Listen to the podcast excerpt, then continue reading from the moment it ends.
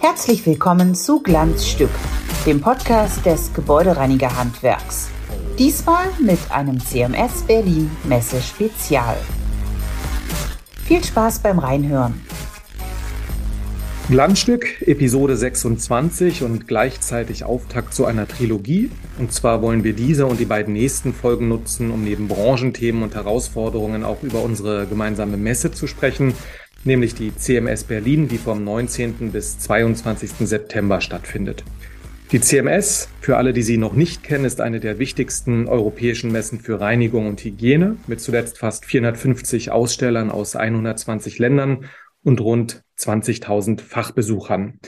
Sie wird von der Messe Berlin veranstaltet und von drei Verbänden getragen, vom Fachverband Reinigungssysteme im VDMA, also dem Verband Deutsche Maschinen- und Anlagenbauer, von uns als Bundesinnungsverband des Gebäudereinigerhandwerks und last but not least vom Industrieverband Hygiene und Oberflächenschutz für industrielle und institutionelle Anwendung, kurz IHO. Und mit dem Vorsitzenden des Fachbereichs Gebäudereinigung im IHO wollen wir unseren ersten CMS-Podcast starten. Herzlich willkommen, Markus Heffner. Vielen Dank. Ich freue mich auf den Austausch. Herr Heffner, eine erste ganz kurze Frage zum Verband IAO. Welche Branchen, welche Industriebereiche versammeln sich alle unter diesem Dach? Vielleicht können Sie das den Hörerinnen und Hörern noch mal kurz erläutern. Ja, gerne. Letztendlich ist das äh, der Verband, in dem sich die produzierende Industrie für Reinigung versammelt. Das heißt, äh, zum einen natürlich die Gebäudereinigung, aber auch zum Beispiel, wenn es um Gastronomie, äh, Gastronomie geht, Küchenreinigung, Wäschehygiene, alles, was äh, in den Bereich ähm, Gesundheitswesen reingeht, etc. Auch Metall- und Anlagenreinigung, das ist alles im IAO. Und ähm, ich bin, wie gesagt, für den Bereich Gebäudereinigung dort verantwortlich. Lassen Sie uns über die Messe sprechen. Die CMS hat zuletzt 2019 stattgefunden. 2021 ist sie pandemiebedingt ausgefallen. Wie sehr haben Sie das damals bedauert? Absolut. Also das haben wir sehr bedauert, weil auch ja gerade im September 2021 wir schon anderthalb Jahre Pandemie hinter uns hatten. Das heißt, mit all den Kontaktbeschränkungen und äh, auch den dadurch bedingten mangelnden Austausch zwischen der Industrie und unseren Kunden. Aber man muss dennoch rückblickend sagen, dass es meiner Meinung nach die richtige Entscheidung war, die Messe nicht stattfinden zu lassen. Denn zum einen war das Infektionsgeschehen noch viel akuter und auch die Rahmenbedingungen für eine wirtschaftliche Durchführung, die haben uns einfach gefehlt. Viel wichtiger aber, unsere ganze Branche hat ihr Image gerade äh, aufgrund der Pandemie deutlich verbessern können. Wir waren und sind systemrelevant. Und da wäre natürlich eine CMS als mögliches Superspreader-Event nicht besonders hilfreich gewesen. Umso schöner, dass wir uns jetzt dieses Jahr wieder alle treffen können. Es gab Stimmen während der Pandemie, die den, ich, ich nenne es mal in Anführungszeichen, den Tod des Messegeschäfts prognostiziert haben. Keiner will mehr reisen, hieß es da. Das sei besser für die Umwelt. Es kostet die Unternehmen weniger. Es gehe doch alles gut digital oder zumindest hybrid. Ist für Sie nach der Pandemie das Modell der Messe weniger attraktiv oder haben sich diese Prognosen in Ihren Augen überhaupt nicht bewahrheitet? Ich denke, da kann ich mit einem klaren Jein antworten. Ich denke, alle, die überwiegend im Büro arbeiten, die spüren einfach, dass sich die Arbeitswelt verändert hat. Mehr Videokonferenzen und auch weniger Reisen. Alles ist irgendwie kompakter und die Zeit gefühlt auch noch wertvoller geworden. Und gerade umso wichtiger ist aus meiner Sicht jetzt eine Präsenzmesse wie die CMS, weil hier kann man sich ja innerhalb kürzester Zeit, weniger Tage mit einfach sehr vielen Personen austauschen, alle Neuheiten live und auch in viel kürzerer Zeit erleben. Und daher hat aus meiner Sicht heraus das Modell Präsenzmesse sogar eher noch an Bedeutung gewonnen. Blicken wir auf die CMS. Was sind Ihre konkreten Erwartungen persönlich sowie für Ihre Branche und Ihren Verband? Ich Ach, ich erwarte zunächst einmal eine sehr große Wiedersehensfreude. Ich glaube, das haben wir schon auf dem Zukunftsforum und auch auf anderen Messen erlebt. Der persönliche Austausch steht für uns klar im Vordergrund und hierfür bietet die CMS einfach eine einzigartige Plattform für die Industrie, Gebäudedienstleister, aber ja sogar auch für Endkunden. Und ich persönlich erwarte daher einen CMS, die ähnlich gut besucht und auch viele tolle Innovationen bieten wird wie im Jahr 2019 und die zugleich auch ein Katalysator sein kann für viele spannende Projekte. Gibt es Bereiche, die Sie thematisch besonders interessieren, auf, den, auf die Sie einen Schwerpunkt legen werden? Ja, sicherlich. Die Themen, äh, die für unsere Kunden, also sprich Sie als Gebäudedienstleister im Fokus stehen, das sind natürlich auch gleichzeitig uns, äh, unsere Kernthemen. Als Industrie sind wir immer versucht, Lösungen für Ihre Probleme aufzuzeigen. Das heißt, äh, der Mangel an Arbeitskräften zum Beispiel muss über eine zunehmend automatisierte Reinigung ausgeglichen werden. Für die Forderung von Endkunden nach Nachhaltigkeitskonzepten müssen belastbare Lösungen aufgezeigt werden. Und zugleich müssen natürlich auch alle Prozesse vereinfacht und digitalisiert werden.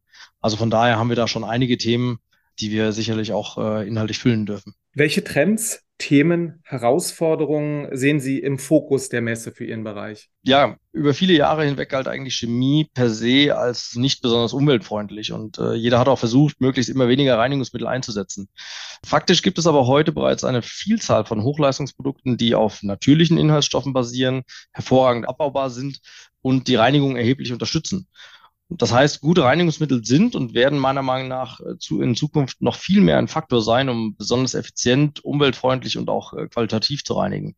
Daher erwarte ich für die CMS, dass viele Anbieter ihr Sortiment gerade mit Blick auf die Nachhaltigkeit nochmal erweitert und verbessert haben. Ein weiterer Fokus wird aber sicherlich auch auf Systemen liegen, die die Anwendung einfach sicherer und einfacher machen, zum Beispiel intelligente Dosiersysteme.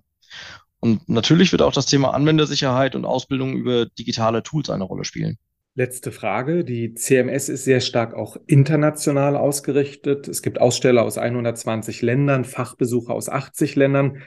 Hat Ihre Branche auch Interesse an dem internationalen Geschäft oder schauen Sie eher auf den deutschen oder sagen wir den deutschsprachigen Markt? Nein, wir sind ganz klar international unterwegs. Also das sieht man ja auch an, an vielen unserer Kunden, Dienstleister, die mittlerweile über die Grenzen hinweg äh, aktiv sind, die Kooperationen eingehen und äh, da machen wir natürlich nicht an, äh, an, an der deutschen Grenze halt. Es ist aber auch ganz klar so, dass äh, die CMS wirklich mittlerweile eine Leitmesse für den europäischen Markt ist. Das heißt, es kommen sehr, sehr viele internationale Besucher dorthin und äh, natürlich wollen wir denen auch ein, ein breites äh, Programm und äh, auch ein, ein guter Ansprechpartner sein. Glanzstück oder geht gar nicht? Wir wollen in dieser Kategorie noch einmal vertieft über Herausforderungen und Themen sprechen, die für die drei Trägerverbände der CMS von Bedeutung sind. Wie geht es Ihrer Branche, Ihrem Industriezweig wirtschaftlich? Wie ist die Stimmung aktuell? Und vielleicht können Sie auch schon eine erste vorsichtige Prognose für 2023 abgeben. Was wird das für ein Jahr? Ich habe gelernt, mit Prognosen vorsichtig zu sein. Ähm, ich glaube, gerade die letzten drei Jahre waren für meine Branche wahrscheinlich sogar noch mehr als für die Gebäudedienstleister und andere Industriezweige eine, eine wirkliche Achterbahnfahrt. Hatten wir zunächst einfach pandemiebedingt rückläufige Mengen zu verzeichnen, kam dann ab Ende 2021 eine massive Verteuerung der, der Einkaufspreise hinzu. Und jetzt nach gut einem Jahr äh, mussten wir eigentlich permanent mit unseren Kunden immer wieder die nächsten Preiserhöhungen verhandeln, welche unsererseits absolut notwendig waren, um überhaupt noch wirtschaftlich zu sein, was aber natürlich auch für unsere Kunden wiederum äh, Herausforderungen bedeutet. Und auch jetzt noch haben wir einfach mit einigen Effekten auf unserer Zuliefererseite zu kämpfen, aber zumindest mal, das ist gute Nachricht, stabilisiert sich die Situation, wenn auch auf einem hohen Plateau. Insofern sind wir dankbar und auch zuversichtlich, dass aktuell und hoffentlich auch zumindest mal bis Ende des Jahres wieder etwas, etwas Ruhe einkehrt. Wir sind aber von einer echten Entspannung einfach noch wirklich viel zu weit entfernt. Und daher ist meine Hoffnung auch, dass 2023 zunächst mal das vorerst letzte Krisenjahr für uns alle wird muss aber auch sagen, meine Glaskugel ist diesbezüglich einfach noch nicht ganz eindeutig. Sie haben die Pandemie angesprochen. Wie groß war der Impact der Pandemie auf Ihren Wirtschaftszweig und wie sehr und wie schnell hat man sich davon erholt? Oder andersrum, ist die Pandemie wirtschaftlich schon völlig verdaut oder sind Sie noch äh, im Verdauungsprozess? Also der, der Impact ist definitiv da. Äh, aus Sicht der Chemiehersteller muss man äh, die Pandemie eigentlich in drei Phasen teilen. Zum einen das erste Halbjahr 2020. Ähm, in den Gesprächen mit unseren Kunden erinnern wir uns immer noch gerne an diesen Hype um Desinfektionsmittel und zusätzliche Hygienemaßnahmen. Und das war ja, ich glaube, eine echte Goldgräberzeit, sowohl für die Dienstleister als auch für uns. Rückblickend war das aber aus Chemiesicht heraus nur wirklich ein sehr kurzes Strohfeuer. Denn im Schatten dieses Hypes ist unser eigentliches Kerngeschäft signifikant eingebrochen. Die zweite Phase war dann geprägt durch Lockdowns und, und Homeoffice. Es wurden einfach Flächen reduziert gereinigt oder der Reinigungsturnus wurde vergrößert. Und zwangsläufig führt beides zu einem geringeren Chemiebedarf. Und jetzt sind wir in der dritten Phase. Wir haben zwar keine Lockdowns mehr, aber noch immer eine reduzierte Flächennutzung. Und ich persönlich glaube auch, dass ein gewisser Effekt einfach bleiben wird. Die sieht man letztendlich auch in den Zahlen der Branche. Trotz der ja, massiven und notwendigen Preisanpassungen äh, der letzten Jahre liegen die kumulierten Umsätze auf einem Vorkrisenniveau. Und das bedeutet einfach, wir müssen nach wie vor mit einem Volumenverlust kämpfen. Und deshalb ist die Pandemie definitiv auch noch nicht vollends verdaut. Wenn ich mit Blick des Gebäudereinigerhandwerks auf die drei äh, Megathemen äh, oder Überschriften schaue, sind das von uns aus ganz vorne der Personalmangel und dann würde ich sagen gleichwertig je nach Betrachtung Nachhaltigkeit und Digitalisierung als Mega-Überschriften. Deckt sich das mit Ihren größten Herausforderungen oder gibt es da noch andere Bereiche oder Schwerpunkte, die, die, die aus einer völlig anderen Richtung kommen? Das, das deckt sich äh, in der Tat auch mit unseren Schwerpunkten, wenn auch wir sicherlich da andere Gewichtungen hinten dran haben. Bei uns kommen aber dann tatsächlich als produzierende Unternehmen auch noch Themen wie zum Beispiel Lieferkette, Absicherung, Herstellkosten und so weiter hinzu. Wenn wir die Themen mal durchdeklinieren, Personal, Fachkräftemangel, ist das ein Problem für Sie oder weniger? Ganz klar auch ein Problem für uns, wenn aber natürlich auch nicht in ganz so großem Maße wie jetzt für die Gebäudedienstleister. Zum einen haben wir einen viel kleineren Personalschlüssel über die Produktion. Wir sind nicht so personalintensiv in der Dienstleistung und wir suchen zudem oftmals auch sehr qualifiziertes Personal. Wir haben natürlich auch Möglichkeiten, äh, leichter zum Beispiel ein flexibles Arbeiten zu ermöglichen. Und natürlich ist auch die Verdienstmöglichkeit in der Industrie noch eine andere. Dennoch merken unsere Recruiting-Teams, dass es einfach immer länger dauert, um äh, offene Stellen zu besetzen, um qualifizierte Bewerber zu finden. Und ähm, das beschäftigt uns äh, definitiv.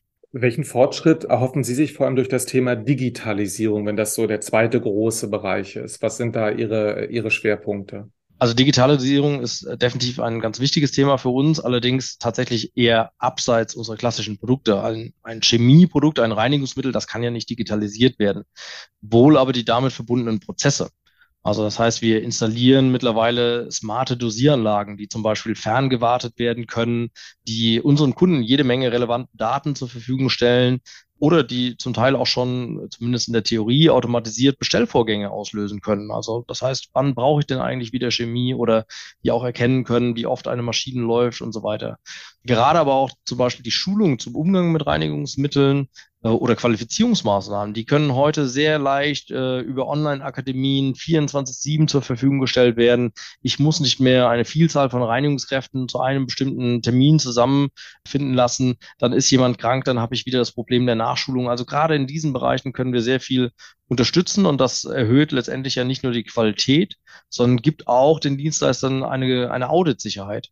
Und daher erwarte ich auch gerade in diesem Punkt noch äh, sehr, sehr viel Fortschritt in den nächsten Jahren. Megathema ist ja sicherlich die Nachhaltigkeit. In welchem Sinne beeinflusst das äh, Ihre Arbeit? In positiv besetzter Art oder in negativ besetzter Art, weil einfach unheimlich viel Bürokratie und Vorgaben äh, und Kosten auf die Unternehmen zukommen? Das beschäftigt uns äh, insgemein. Ich hatte ja schon vorhin gesagt, dass äh, natürlich das Thema Chemie immer erstmal so einen gewissen negativen Touch hat. Von daher sehen wir tatsächlich erstmal eine große Chance, dass wir hier äh, uns positiv hervortun können. Die größte Herausforderung, aber nicht nur für uns, sondern ich glaube für die ganze Branche und für die Endkunden ist, ähm, es gibt eben nicht die eine Nachhaltigkeit. Viele sehen das ja noch als Schwarz-Weiß-Kriterium. Also ist man jetzt schon nachhaltig oder eben noch nicht. Und äh, faktisch kann man fast alles unter dem Deckmantel der Nachhaltigkeit heute positiv darstellen. Da muss man so eine gewisse Ehrlichkeit äh, einfach entwickeln. Lustiges Beispiel, meinem Vater hat man neulich versucht, klimaneutrales Heizöl zu verkaufen. Und das ist, glaube ich, ein sehr offensichtliches Beispiel für, für Greenwashing. Und man muss sehr vorsichtig sein bei all diesen Umweltauslobungen, die aktuell auch schon in unserer Branche angeboten werden. Wir stehen gemeinsam mit den Gebäudedienstleistern vor der größten Herausforderung unserer Zeit und werden diese auch definitiv nicht einfach über Nacht lösen können. Aber es gibt gerade in unserer Branche schon zahlreiche Positivbeispiele für Initiativen, die eine echte Reduktion von klimaschädlichen Emissionen zur Folge haben. Und zudem verstehen wir die Nachhaltigkeit mehr und mehr auch als ganzheitlichen Prozess. Es geht nicht mehr darum, die jetzt nur die Chemie in der Flasche oder im Kanister zu bewerten, sondern eben auch die Verpackung als solches, wie diese als Wertstoff in einem Kreislauf geführt werden kann oder auch wie die Produkte produziert und transportiert werden. Und gerade hier freue ich mich auf die CMS, weil da bietet unsere Branche sicherlich wieder einen ganz, ganz äh, großen Schritt nach vorne für die Dienstleister.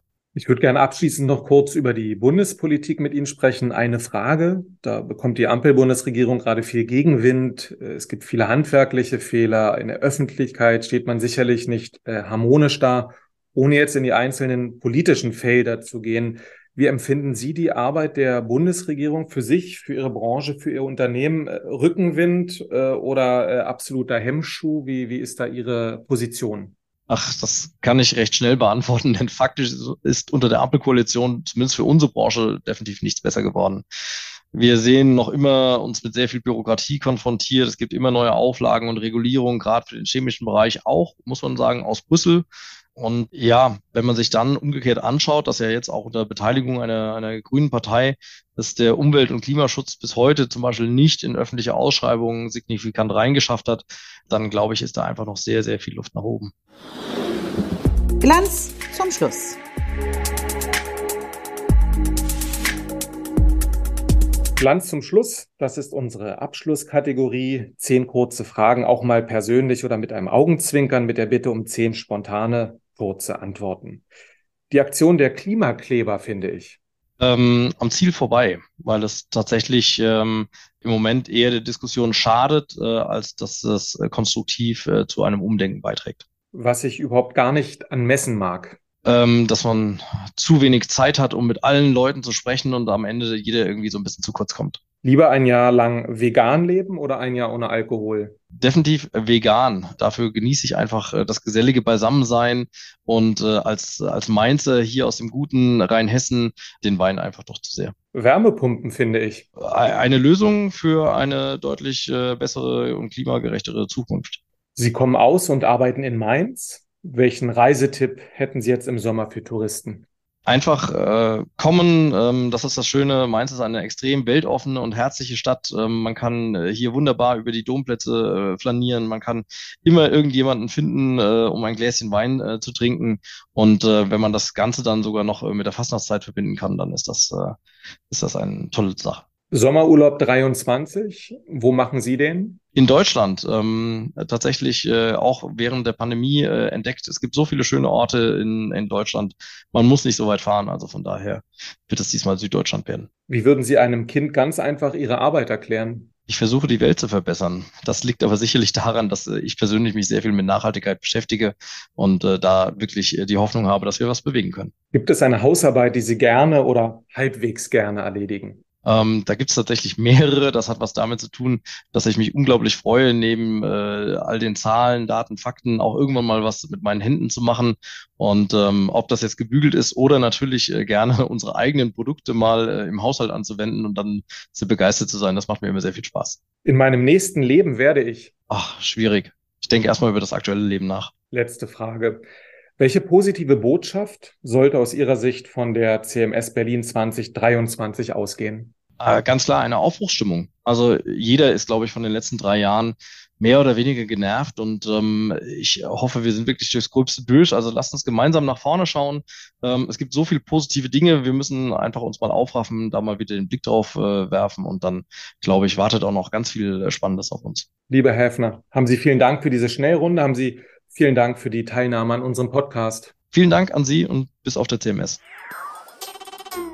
Und euch und Ihnen da draußen sagen wir Danke fürs Zuhören. Unser nächster Gesprächsgast zur CMS Berlin 2023 wird dann im August Frank Ulbricht sein, Vorsitzender des Fachverbandes Reinigungssysteme im VDMA. Bleiben Sie bis dahin sauber. Tschüss, bis zum nächsten Mal.